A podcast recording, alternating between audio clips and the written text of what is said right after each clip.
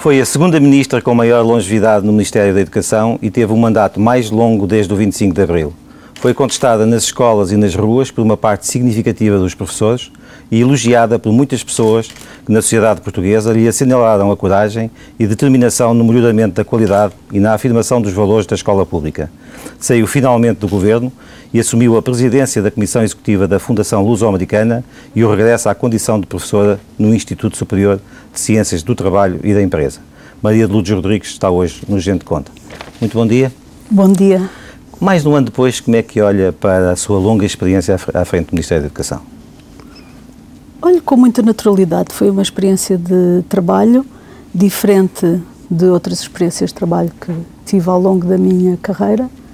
Foi talvez a mais importante, aquela em que senti que dava uh, um contributo para o desenvolvimento do meu país mas olho com muita naturalidade como olho para outras experiências de trabalho. Sim, mas não foi uma experiência qualquer, nem sequer do ponto de vista político, ou seja, foi uma experiência marcada por muitas, por muitas, por muitas lutas eh, sociais, por muita contestação. Era nesse sentido que eu lhe fazia a pergunta. Mas sabe que também não me detenho muito, muito tempo a olhar para trás. Portanto, estou muito ocupada com as atividades que tenho agora que desenvolver. Portanto, esse capítulo passou, eh, foi muito importante para mim, penso que foi importante também para o país mas passou. Agora estou a fazer outras coisas, estou eu na sei, Eu sei que quero preferencialmente falar do, do, presente e do futuro, falaremos, mas não podia deixar de aproveitar aqui a, a sua passagem para este programa para lhe colocar algumas, algumas questões e, basicamente, uh, uma ou duas. a, sua, a sua saída há um ano foi determinada por uma vontade pessoal? Foi também recomendado pelas, pela, pelo ambiente político ou foi um conjunto das duas coisas? Vamos lá ver, não é por acaso que não tem na história da educação em Portugal uh, muitos ministros que tenham ficado durante quatro anos, quase cinco anos, uh, à frente de um ministério. Até nem é muito comum em, outras, em outros setores, porque é um trabalho muito exigente, muito exigente do ponto de vista pessoal, de energia, de, uh, do que requer de tempo Portanto, também não é razoável desgastando pedir também, pessoas... Desgastando também pelas corporações instaladas e que Por tudo, porque há muito dramatismo à volta do exercício de cargos políticos, de, de, do desenvolvimento dessa atividade, há muito dramatismo uh, uh, e, portanto, uh, por vezes há um excesso que cansa, evidentemente, mas a questão é que eu também sou uma defensora da limitação de mandatos e eu acho que há um tempo para tudo. há um mandato que se cumpre, e eu tive esse privilégio, essa alegria também de ter cumprido o meu mandato até e, portanto, não sente, não sente, não sente uh, uh, aquele sentimento de ter deixado uma tarefa a meio? De maneira nenhuma, de maneira nenhuma.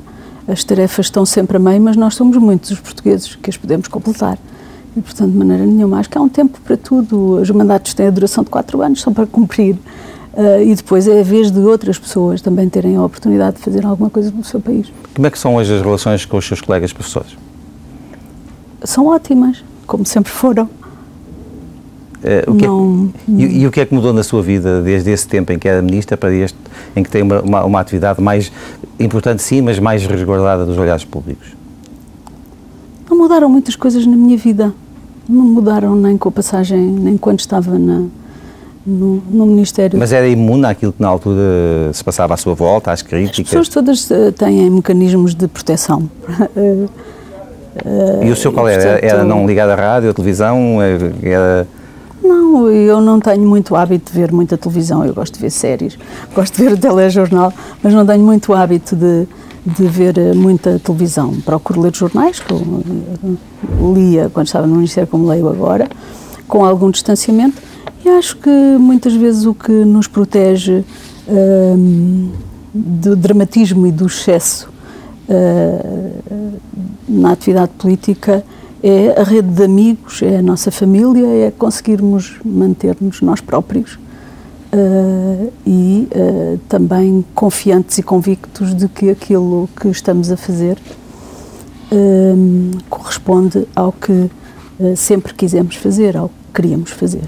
Neste mesmo programa, há, há cerca de dois meses, o Primeiro-Ministro fez um elogio, aliás, em consonância com, com alguns outros que têm deixado noutras oportunidades, ligando a sua, digamos, o seu trabalho aos bons resultados uh, conseguidos uh, no recente, na, na, na, na, divulgação dos dados do PISA. Como é que uh, olhou para esses resultados? Sente que deu ali, tem ali a sua marca, tem a sua contribuição? Eu penso que o não apenas a minha, eu penso que os resultados do PISA são a prova de que a política vale a pena, de que é possível com intervenção política, com atividade pública, digamos assim, com a capacidade de mobilização uh, de todos os atores e de todos os agentes, é possível mudar a nossa condição.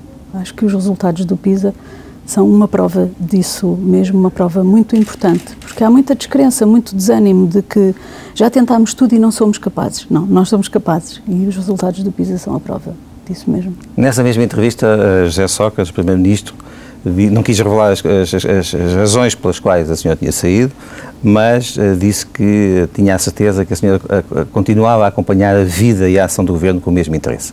Isso é verdade? Sim, continuo a acompanhar com o mesmo interesse, não com a profundidade, digamos assim, não tão atento aos pormenores uh, como quando se está envolvido nos cargos se tem, mas continuo a acompanhar e a apoiar também. Penso que o Primeiro-Ministro é uma pessoa de grande coragem, invulgar coragem e determinação, e isso é uh, um benefício, tem sido um benefício para o país. Um, tem continuado a conversar com ele? Sim, com ele, com os colegas de governo. Que... E dá as suas opiniões políticas? uh, se, se, for solicitada, e só, mas não, não é suposto. Não sou uma conselheira política. Lembro, mas lembro-me que no início do, do, ano, deste, do ano letivo uh, esteve, almoçou com a, com a atual Ministra da, da, Educação, Isabel Alçada. Tem mantido contactos regulares também com, com as pessoas que tutelam a educação e ensino em Portugal? Com a senhora Ministra Uh, de vez em quando conversamos, quando há um assunto que seja do interesse dela discutir comigo ou analisar comigo, mas acho que isso é uma prática comum. Eu, quando estive no Ministério da Educação, conversei com todos os ex-ministros da Educação para discutir aspectos uh, mais pontuais ou mais de política em geral. É uma prática comum ouvir o que as pessoas que tiveram uma experiência anterior semelhante, por vezes viveram uh, os mesmos problemas, porque há uma certa repetição na agenda política e, portanto, têm uh, uma visão, mesmo que marcada por um tempo anterior, que é muito importante perceber. E, portanto, isso são práticas uh, normais. E, e sente fora que o seu trabalho tem sido respeitado? Sinto, não tenho nenhuma, nenhuma razão para pensar. O trabalho que fica feito, fica feito. Há algum que é. Mas há coisas que se alteram, há coisas que evoluem. Sim, mas isso é normal. Eu também alterei uh, uh, decisões que tinham sido tomadas anteriormente. Isso é uh, a lei da vida no que respeita à política, não é? Estamos, a política é sempre um ato inacabado e, portanto, estamos sempre a fazer e a refazer a repor, há sempre margem para melhorar, há sempre margem para introduzir uh, novos aspectos e alterações e, portanto, isso é normal. Para terminarmos este, esta, esta zona da entrevista, como é que a senhora hoje uh, olha para a permanente insatisfação das estruturas sindicais que representam as pessoas e que já se manifestam também uh, nos últimos tempos, têm recrudescido a sua atividade? Eu tive a oportunidade de, de escrever uh, no livro uh, em que presto contas e em que descrevo aquilo que foi um, a minha atividade à frente do Ministério da Educação, procurei justamente uh, fazer um, uh, um, uma observação relacionada com isso. Desde final dos anos 80, com o primeiro grande inquérito feito à condição dos professores, foi feito pelo professor Braga da Cruz, hoje reitor da Universidade Católica, e nesse momento havia de facto um, uma queixa, digamos assim, uma insatisfação relativa à condição social e económica dos professores, que foi analisada, observada e houve recomendações que decorreram desse estudo. Foi pedido pelo engenheiro Roberto Carneiro, era ele ministro da, da Educação.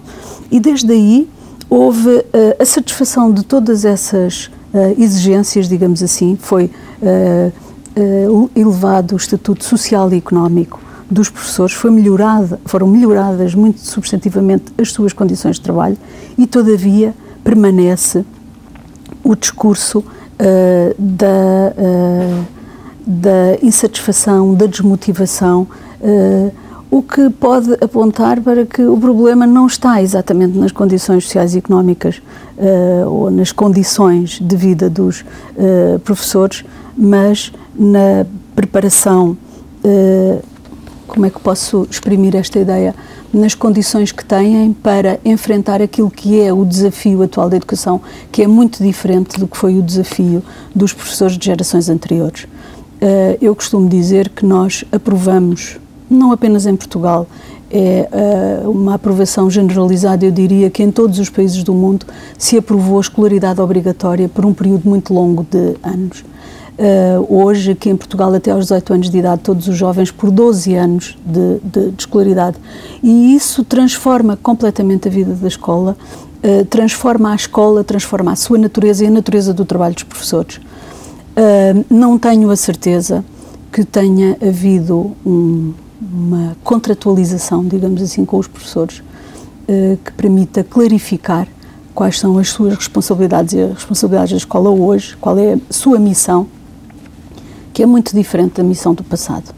A profissão dos professores evoluiu num contínuo, sem atender a uma ruptura enorme que é introduzida justamente pela escolaridade obrigatória prolongada, que traz a sociedade inteira para dentro da escola. Isso tem exigências que não tenho a certeza que estejam a ser uh, uh, enfrentadas, que estejam a ser uh, resolvidas e que, estejam, e que estejam até a ser bem enquadradas pelos sindicatos? E que estejam até a ser bem enquadradas pelos sindicatos. A, a, a diversidade que hoje é, se vive no interior da escola, a diversidade de públicos de alunos, exige uma diversidade de instrumentos, uma diversidade de profissionais, uma diversidade de estratégias, eh, uma diversidade de competências, que estamos muito longe eh, de fazer parte, digamos assim, da visão que os sindicatos têm para a profissão ou para a atividade profissional na escola. Maria de Lourdes Rodrigues, sobre a sua experiência no Ministério da Educação.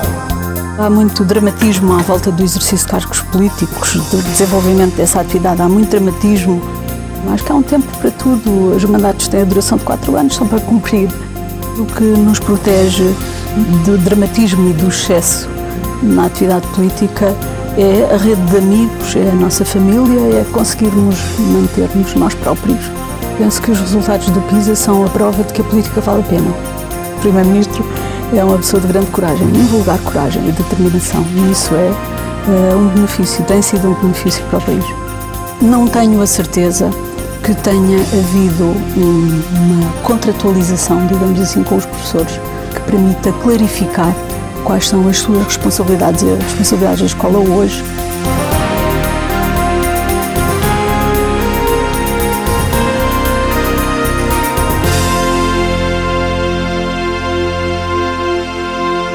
Vamos então à Fundação uh, Luso-Americana. Como, é que, como, é que, como é que aparece este desafio? O que é que uh, no seu percurso recomenda para o cargo que atualmente exerce? Bom, eu fui convidada pelo uh, Primeiro-Ministro para o exercício deste cargo e aceitei com a é um naturalidade com que tenho.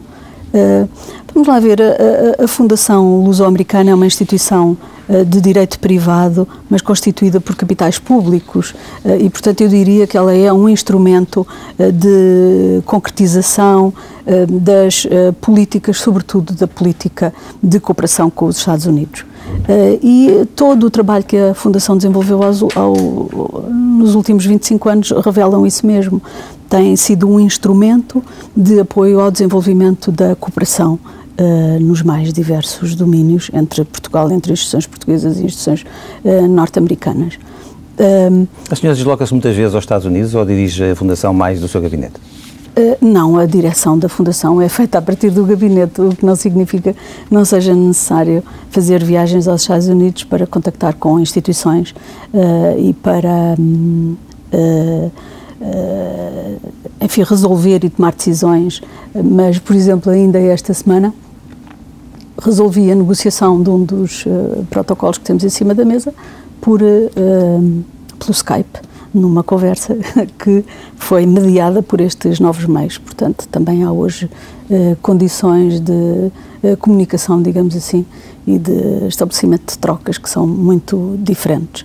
um, e eu ainda não tive necessidade de me deslocar aos Estados Unidos para uh, tratar de nenhum assunto. Farei uma viagem uh, brevemente, uma viagem oficial a convite do Departamento de Estado, mas uh, não tive ainda necessidade para resolver nenhum dos assuntos uh, que, uh, que, se tratam na FLAD de ir aos Estados Unidos. O que não significa que não tenha tido necessidade de contactar com instituições norte-americanas.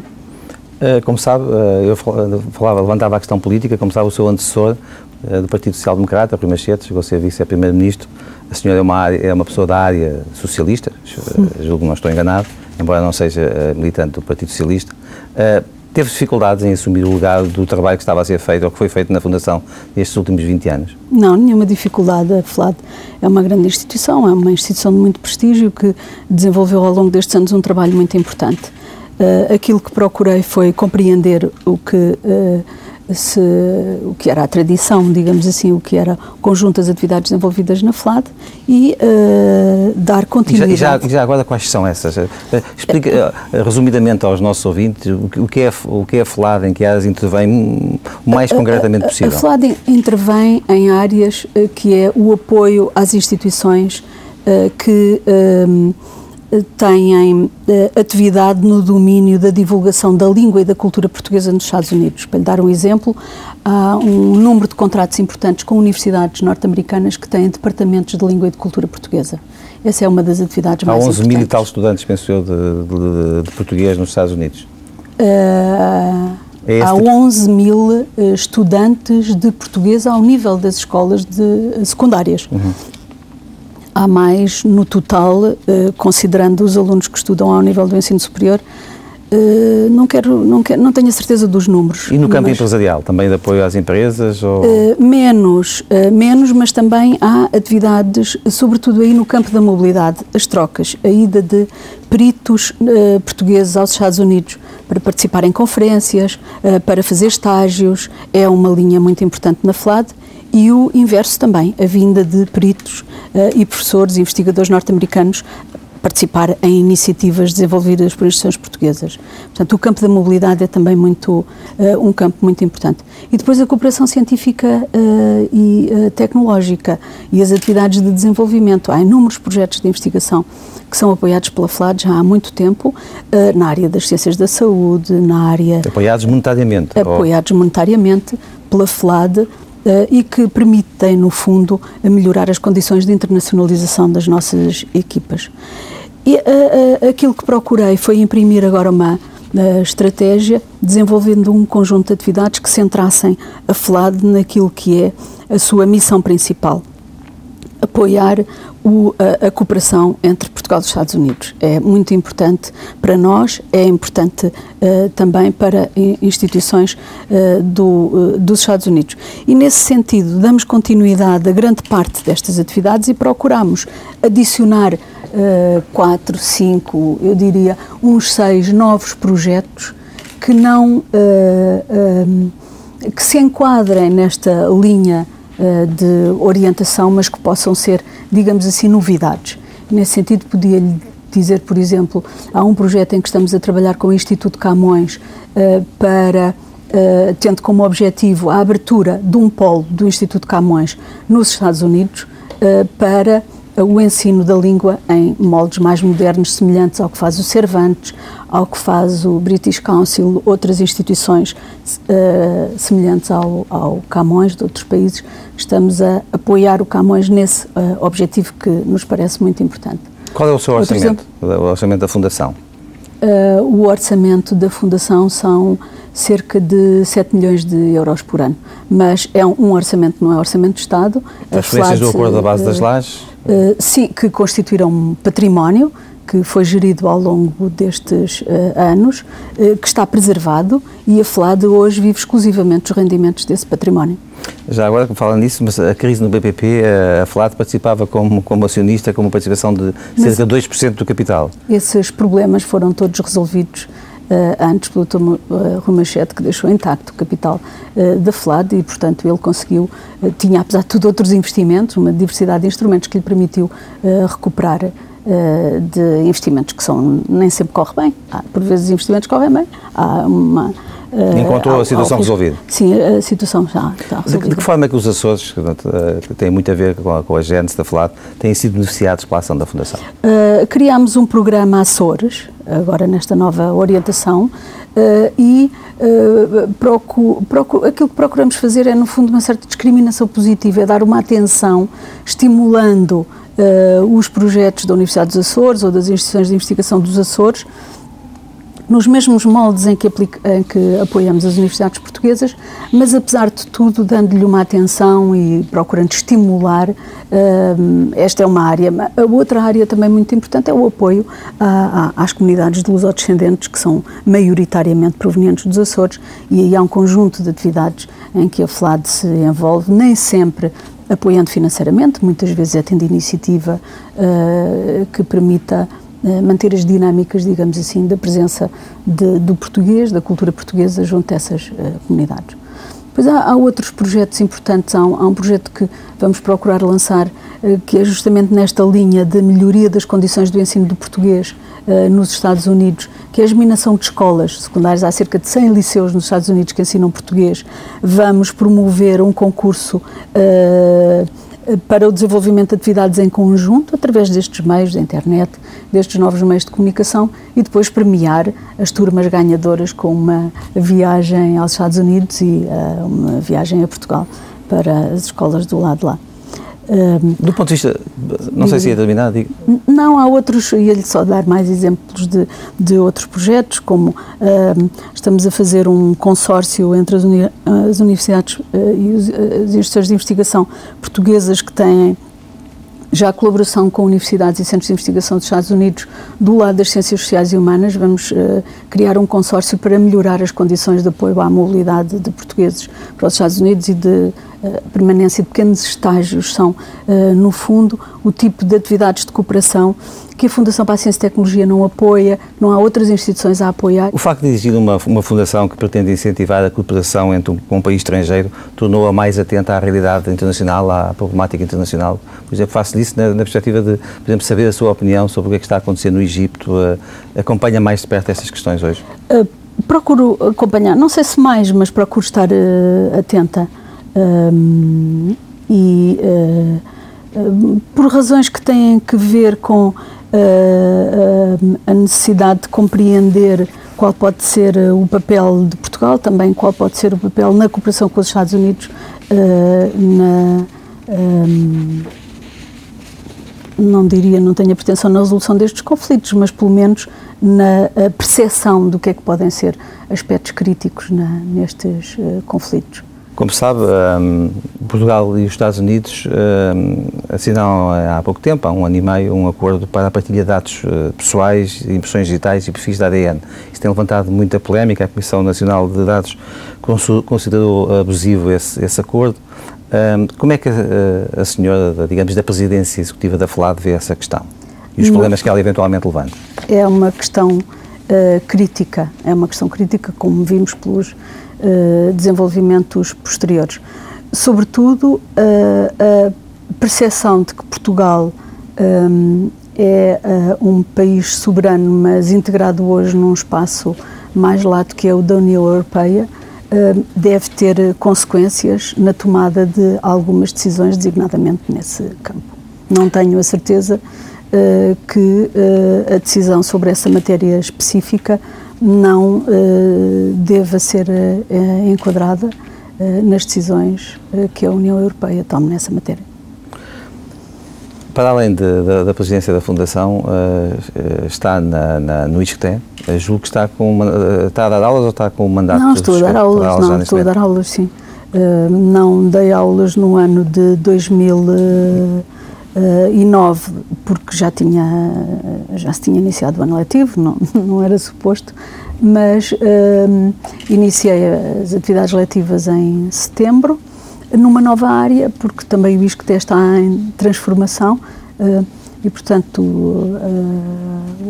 fez-se um esforço de abertura da área das políticas públicas e eu tenho estado a colaborar, a participar nesse esforço uh, da área das políticas públicas. É, é uma área uh, muito desenvolvida uh, nos Estados Unidos e que a Europa abre, mesmo que tardiamente, para essa nova área de estudos. Como é que foi o seu regresso às aulas? Natural, natural. Portanto, eu fui dar aulas numa cadeira nova, portanto, para trás eu tinha a Ciologia de Trabalho, a Ciologia das Profissões, os laboratórios, as, as cadeiras de métodos, não voltei a essas cadeiras, abri uma, uh, fui dar uma disciplina nova neste... Que é? No doutoramento de Políticas Públicas, que é Análise de Políticas Públicas, me obrigou a estudar e a trabalhar, a preparar-me para essa uh, cadeira. Terminou o semestre já uh, e agora no próximo ano voltarei a dar a mesma cadeira nos cursos de mestrado e de doutoramento, tendo deixado para trás, um pouco com pena, a Sociologia das Profissões e a Sociologia do Trabalho, mas tenho tempo depois mais à frente de, de, de retomar. E a, a, paralelamente à organização dos cursos e à lecionação desta disciplina, também uh, estou com outros colegas. Uh, o ISCTE abriu muito a jovens investigadores e, portanto, podemos contar uh, com um grupo de muitos jovens investigadores para esta, esta nova área de trabalho e eu tenho estado com eles, não apenas a preparar um livro que tencionamos ter pronto em maio, como a organizar um fórum de discussão de políticas públicas, uh, convidando para este fórum uh, um painel de personalidades que tiveram experiência na, no desenho, na concretização ou na avaliação de políticas públicas. Colocar alguma, aqui duas ou três questões sobre o ensino superior. Mariana Gago, Ministra da Ciência e Tecnologia, também aqui neste espaço, uh, defendeu que o país uh, devia estar satisfeito com a reforma do ensino superior. Pergunto-lhe a si, que é professora, se uh, se reconhece mais qualidade no ensino depois dessa, dessa última reforma? Está em curso, o esforço é muito grande para que as instituições se reformem, mas o que eu posso observar é que uh, os colegas uh, com, uh, em lugares de responsabilidade, de direção nas universidades, os, as instituições que foram chamadas a apoiar as instituições no esforço de reforma, ao nível do trabalho cotidiano, os professores universitários fazem um esforço genuíno de concretização da reforma que foi concebida e as coisas vão a passo, mas vão. Eu uh, estou. Uh, eu sinto-me bem, o que sinto é que há muito trabalho para fazer, os desafios são sempre uh, enormes, mas isso é uma coisa positiva. E é? Portugal é? está a conseguir segurar as pessoas que, que forma com qualidade? vamos lá ver. Uh, Nuns casos sim, noutros casos não, mas sempre assim foi. Uh, como é que este, o que é que lhe posso dizer sobre este assunto? O Portugal não é, como há 30 anos, um país isolado do espaço europeu. Uh, eu conheço inúmeros jovens, desde logo os meus, que uh, hoje vivem uh, na Europa. E o entendimento que têm da sua, ou para estudar, ou para trabalhar, da sua uh, saída do país uh, é, é, muito diferente de, daquilo que era a percepção dos antigos imigrantes, porque é como se estivessem em casa. A Europa, hoje Portugal, Uh, tem que ser entendido no espaço, como a Espanha, como todos os outros países. Portanto, não vê, nenhum, não vê nenhum movimento preocupante nessa de deserção dizer, eu, eu, eu, vejo desde logo uma, uma coisa positiva, que é a oportunidade que os nossos jovens têm hoje de se formar aqui, na Dinamarca, na Holanda, em Espanha. Há um espaço aberto de circulação uh, de pessoas. Uh, Mas a questão é saber se depois eles, nível, do ponto de vista profissional, aplicam os seus conhecimentos em Portugal ou se não têm condições e têm que ir para fora. Sempre assim houve, repare, o próprio ministro uh, Mariano Gago, o professor Quintanilha, o professor António Coutinho, a professora Maria de Souza são de diferentes gerações, são pessoas todas de diferentes gerações, uh, que tiveram uh, no seu percurso profissional um período de estadia mais ou menos prolongada no estrangeiro. Uh, no campo da ciência e do ensino superior, a, a mobilidade, os processos de circulação Uh, devem ser entendidos e, portanto, dos quadros qualificados, digamos assim, que os fluxos migratórios dos quadros altamente qualificados tem que ser uh, em primeiro lugar, como uma coisa positiva. É a liberdade de circulação, uh, que foi uh, uma conquista pela qual muitos lutaram para poder circular com a liberdade com que hoje se circula. Depois, é um elemento muito importante na internacionalização, na circulação das ideias, na circulação do conhecimento e da informação. E, portanto, os fluxos migratórios na área da, do, dos, do pessoal altamente qualificado tem na minha opinião, ser vista em primeiro lugar como uma questão positiva, associada não apenas à liberdade de uh, conhecimento, de informação, como à liberdade de circulação. Não está preocupado. É não, não, não, não, não. Agora vou-lhe dizer uma coisa. Isso não significa que as instituições portuguesas, designadamente as universidades, não tenham que fazer um esforço de melhoria da sua organização e da sua capacidade de atração destes jovens portugueses, mas também de outros jovens franceses, espanhóis, etc., que circulam neste espaço. Uh, e, portanto, nós temos um problema, temos um problema de reforço e de capacitação das nossas instituições para se tornarem mais atrativas num jogo que é de competição internacional.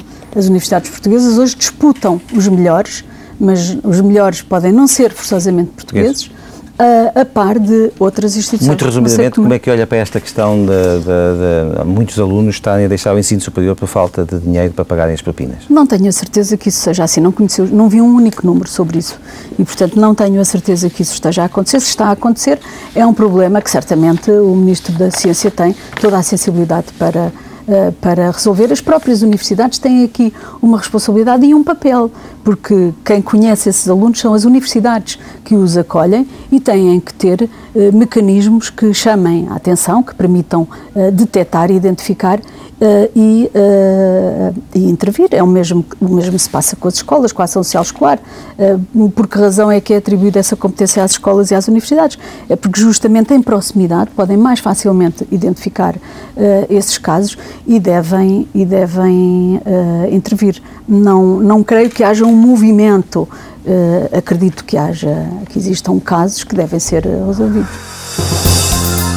Maria de Lourdes Rodrigues sobre a presidência da Fundação Luso-Americana e a docência no ISCTE. Eu fui convidada pelo Primeiro-Ministro para o exercício deste cargo e aceitei. Aquilo que procurei foi imprimir agora uma, uma estratégia, desenvolvendo um conjunto de atividades que centrassem a FLAD naquilo que é a sua missão principal, apoiar a cooperação entre Portugal e os Estados Unidos. Iniciei as atividades letivas em setembro numa nova área, porque também diz que está em transformação. Os professores universitários fazem um esforço genuíno de concretização da reforma que foi concebida e as coisas vão a passo, mas vão. Temos um problema de reforço e de capacitação das nossas instituições para se tornarem mais atrativas num jogo que é de competição internacional.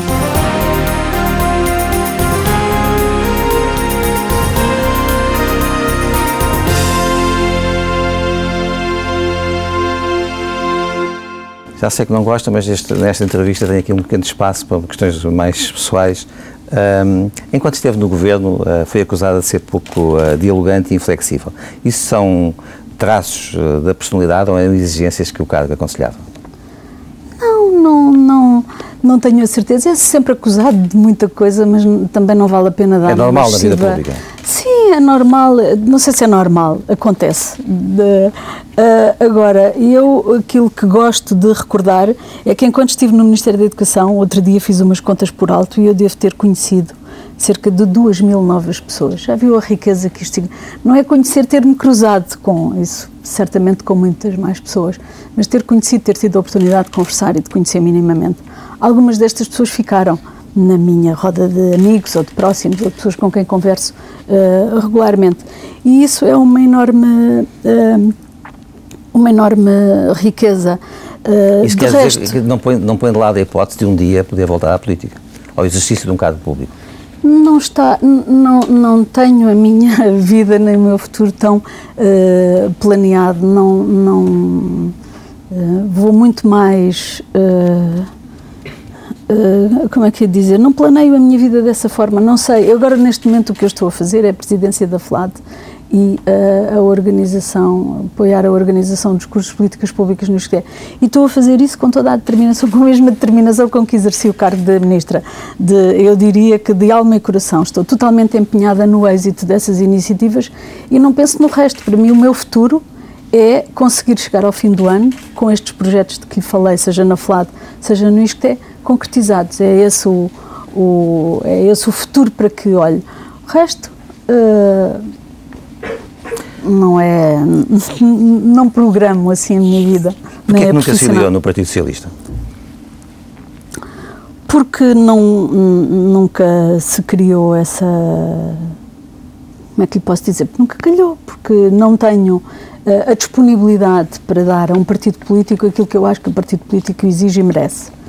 Uh, e, portanto, o tempo diário e a militância, é isso? O tempo, a militância, o envolvimento nos cargos de direção, não chega a um discurso que hoje se faz sobre os, uh, os partidos políticos. Os partidos políticos são essenciais para o funcionamento dos regimes democráticos, absolutamente essenciais.